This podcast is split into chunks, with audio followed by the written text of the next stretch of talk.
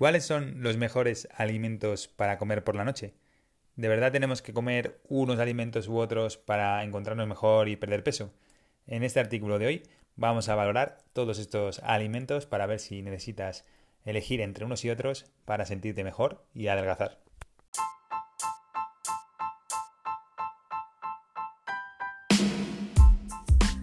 Muy buenas, Motiver. Queremos darte la bienvenida al podcast de Fit Motivus y decirte que aquí vamos a ver diferentes consejos para que te pongas en forma de una manera muy sencilla en base a nuestra experiencia con las personas a las que hemos ayudado a conseguir sus objetivos y vamos a ver también las preguntas más interesantes de cada tema para que de aquí puedas sacar una ayuda muy interesante para conseguir todos los resultados que estás buscando. Muy buenas Motiver, en este episodio de hoy vamos a hablar sobre un artículo que tiene el título de Los mejores alimentos para comer por la noche y seguir adelgazando. Este artículo es de la página Vanitatis y la verdad que vamos a, bueno, vamos a analizarlo a fondo y después ya vemos las conclusiones. En este episodio nos dice que, en este artículo, perdón, que al final del día vamos a estar más cansados o cansadas y vamos a coger cosas que sean más cómodas de hacer, que al final no son las más saludables pero que en ese momento pues no tenemos ganas de cocinar y eh, pasa lo que pasa, nos comemos cosas ya que están precocinadas y alimentos menos saludables. En este caso sí que es verdad que obviamente llegamos al final del día y vamos a estar muchísimo más cansados y no vamos a tener ganas de hacer nada y lo que hacemos es pues simplemente abrir la nevera y comer lo primero que encontramos que podamos comer en un minuto o que se pueda hacer al microondas, por ejemplo, o que sea súper sencillo de hacer. Esto sí que es verdad y más si a lo mejor tienes familia y pues el hecho de tener que cuidar de la familia, luego además el trabajo, el estrés de, del jefe, etcétera, etcétera, lo que sea, cualquier motivo, pues al final siempre es mm, una iniciativa para consumir este tipo de alimentos al final del día.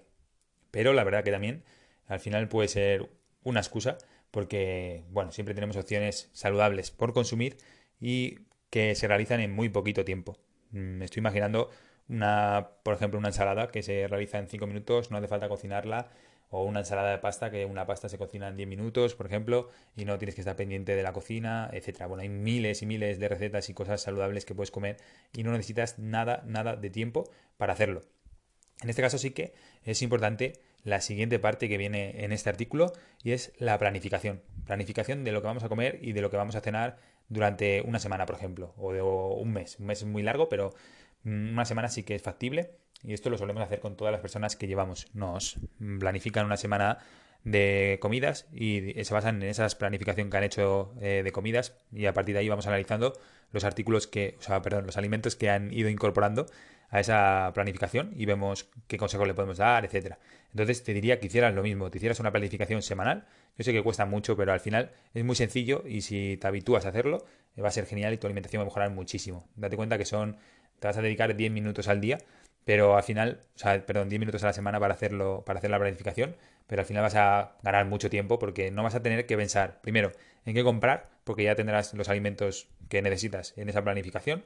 Y segundo, pues tampoco vas a tener que pensar todos los días en qué cocinar, en qué cocino hoy, abrir la nevera, a ver qué me sobra, a ver qué tengo para aquí. Entonces, en ese caso, dependiendo ya de lo que hagas, si consumes un tipo de alimentos, otros, si consumes más frescos, menos frescos, si consumes eh, alimentos que se puedan hacer eh, el día anterior o alimentos que puedas cocinar un día y comer al día siguiente, etcétera. En eso ya básate la planificación mm, la que vayas a hacer. Cuenta con todo eso. Eh, si quieres cocinar el lunes y comer el, martes también lo mismo, simplemente añade más ración y demás, pero siempre sabiendo ya lo que vas a consumir esos días. Eh, si quieres hacerlo simplemente con la cena o con la comida que sea más importante para ti y que peor hagas, por ejemplo, hay mucha gente que hace muy mal los desayunos.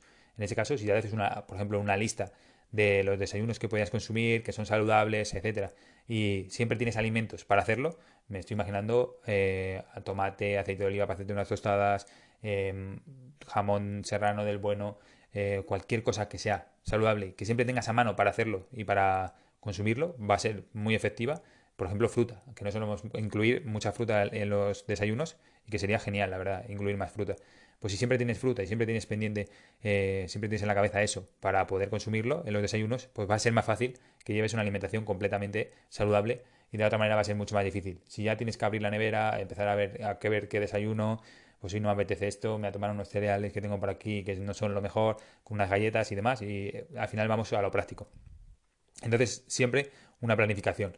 El final del día va a ser más complicado, entonces puedes hacer simplemente la parte de la cena, pero si lo que digo, si tu peor comida es la comida, propiamente dicha, o el desayuno, pues planifícate eso si no quieres planificarte toda la semana. Pero bueno, ya te digo que te va a costar muy poquito y cuando cojas un poquito de soltura no vas a tardar nada en hacerlo y va a ser un consejo súper, súper eficaz para la hora de, de que te planifiques todo y mejores. Es decir, vas a mejorar muchísimo tu alimentación simplemente con escribirlo en un papel lo que tienes que comer. También nos dice este artículo que a la hora de comprar va a ser mucho más sencillo. Lo que hemos dicho antes, va a ser súper sencillo ir a la compra porque si hoy tienes que comer XXX, pues ya solamente tienes que ir al supermercado y comprarlo. A la semana tienes esto, en base a la planificación que te has hecho, te haces la lista de la compra y solamente tienes que ir y coger los productos que tienes ahí. No te vas a dejar llevar por cosas que al final, cosas superfluas, alimentos superfluos que ves por cuando vas pasando por el supermercado, eh, tipo galletas, chocolate, etcétera, que es muy fácil al final meterlo a la cesta, al carro y de esta manera pues ya vas a ir con una lista y si no te sales de esa lista pues tenemos ya dos opciones, dos cosas ganadas. La primera, la planificación de comida que la vas a hacer bestialmente, la vas a hacer muy bien y por otra parte evitar los ultraprocesados del supermercado porque ya llevas una lista completamente hecha, perfecta y sabes que no te tienes que salir de ahí. Mm, vas sin hambre al supermercado, que es otro consejo muy bueno, y simplemente no te sales de la lista, completa la lista y te vas a casa con los alimentos que has decidido comer esa semana. Después, este artículo nos dice que no debemos renunciar a la cena, porque es unas 5 de, de las comidas al día que tenemos y que no podemos renunciar y que eso va en contra de la pérdida de peso. Es decir, que pensamos que vamos a perder peso dejando de comer, evitando, eliminando la cena y en realidad eh, lo que vamos a hacer es ganar más peso. Esto ya lo habréis visto en algún episodio que tenemos por aquí del podcast hablando sobre el ayuno intermitente. Va a depender muchísimo de la persona, de los alimentos que consuma, del contexto de la persona que trabaja por la noche, eh, si trabaja muchas horas, si trabaja sedentario, si no, muchísimas variables y que esa persona mm, hay que adaptarlo, la alimentación, a esa persona. Es decir, a esa persona le podrá venir mejor comer 3, 4, 5 comidas, 6, las que sean. Pero el hecho de decir que si renuncias a la cena vas a engordar es completamente mentira y que tampoco tenemos que hacer 5 comidas al día. Pero bueno, esto no es el, el tema de, este episodio, pero ya que lo dice, pues lo aclaramos por aquí. Y si tenéis más, queréis saber mucho más sobre el ayuno intermitente, pues tenéis muchos episodios hablando sobre el ayuno intermitente. Sobre todo hicimos uno al principio, que está muy bien y que podéis echarle un ojo si queréis más información sobre ayuno intermitente. Exactamente es el, episodio número 2, ¿vale? Pues si queréis echarle un ojo. luego nos dice que esta mm, cena tiene que ser ligera, tenemos que hacerla de forma temprana y hacerlo de forma consciente, ¿vale? En este caso, eh, una comida ligera puede estar bien. Si la hacemos temprano, ya tampoco hace falta que sea tan ligera. Imagínate que has cenado a las 9 de la noche y te vas a la cama a las 11.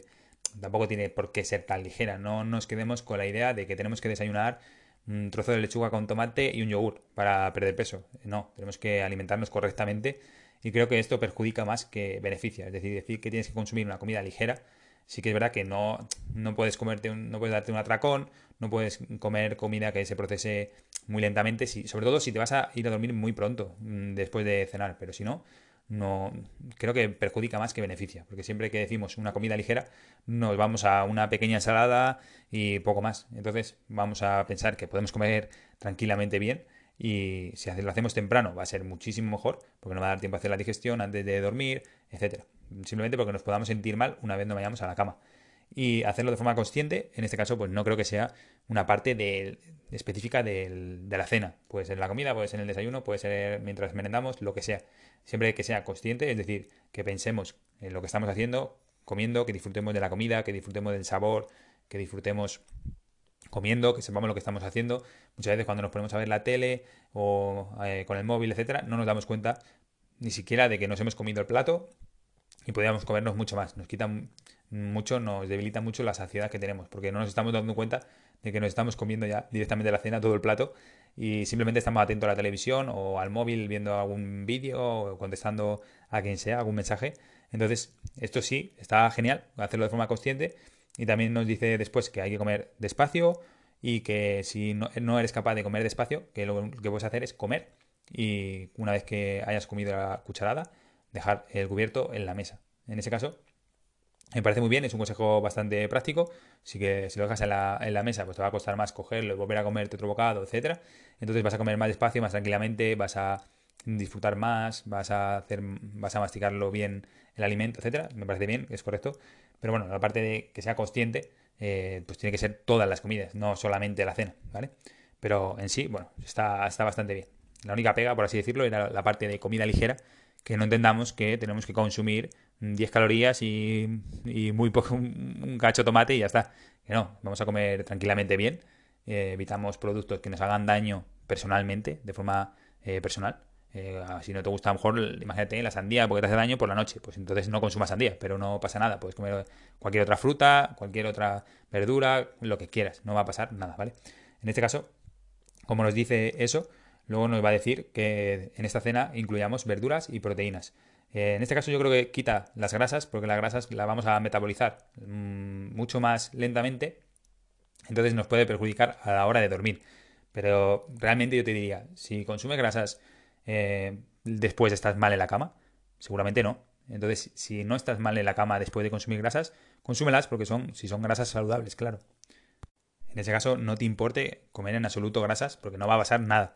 Y por otra parte, que ya me realmente me asusta un poco, aunque después sí que va a decir legumbres, pero no mete los carbohidratos. No sé si ni las frutas tampoco. Entonces no sé si lo dice porque simplemente las frutas o el plátano por la noche pueden engordar o los, carbohidratos también por la noche pueden engordar, pero realmente eh, puedes meter verduras, frutas, proteínas, grasas, carbohidratos, lo que sea. Es una comida más y una comida más que sea saludable, ya está, no hay nada más.